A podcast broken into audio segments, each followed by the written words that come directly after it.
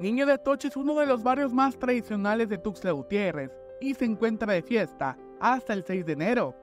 Este curiosamente fue fundado por personas originarias del Istmo de Oaxaca, así lo compartió el cronista de la ciudad. Eh, el barrio originalmente se crea, se crea allá por 1871, pero no como barrio Niño de Atocha, se llamó barrio Juchitán. ¿Por qué barrio Juchitán? Pues porque en esa época pues eran guerras intestinas que estaban los estados de la República en esa época, tanto Chiapas como Oaxaca, habían corrientes políticas ideológicas diferentes y en una ocasión algunos juchitecos peleándose con el gobierno eh, liberal de, de Oaxaca vienen a Chiapas y se unen a una causa aquí también para apoyar en contra de un gobernador.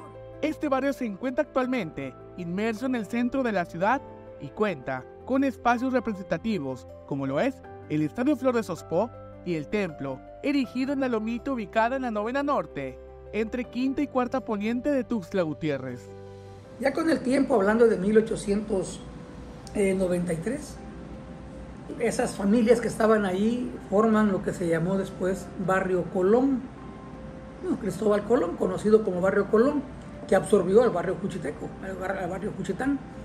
Y ya la gente lo empezó a conocer como barrio Colón, porque el propio ayuntamiento le dio esa categoría de barrio, reconocida por el ayuntamiento de, la época, y, y se fue haciendo más grande.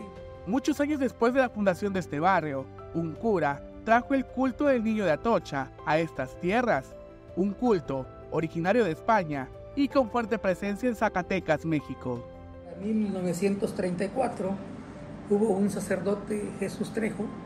Don Jesús Trejo fue el que consiguió o trajo a Tuxtla la imagen del Santo Niño de Atocha. Y se empezó a celebrar en, unas casas, en una casa particular, porque no tenía ermita, no tenía templo. Aunque cuentan por ahí que a principios del siglo XX, o sea, unos décadas antes del 34, ya había una pequeña ermita por allí y que se festejaba al Santo Niño de Atocha sin santo, porque no había santo. Una ciudadana de la época logró realizar las gestiones necesarias para que se construyera este templo, el cual, en los primeros días del año, logra reunir a cientos de fieles y creyentes católicos. Guadalupe Telles, perdón. Guadalupe Telles hace toda la iniciativa con los colonos y con la gente del barrio para empezar a construir la ermita que conocemos actualmente, del Santo Niño de Atocha, en una lomita, porque era una lomita.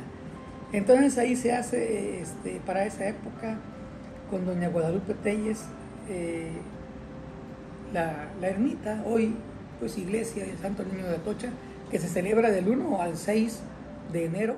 Para Alerta Chiapas, Eric Chandomí.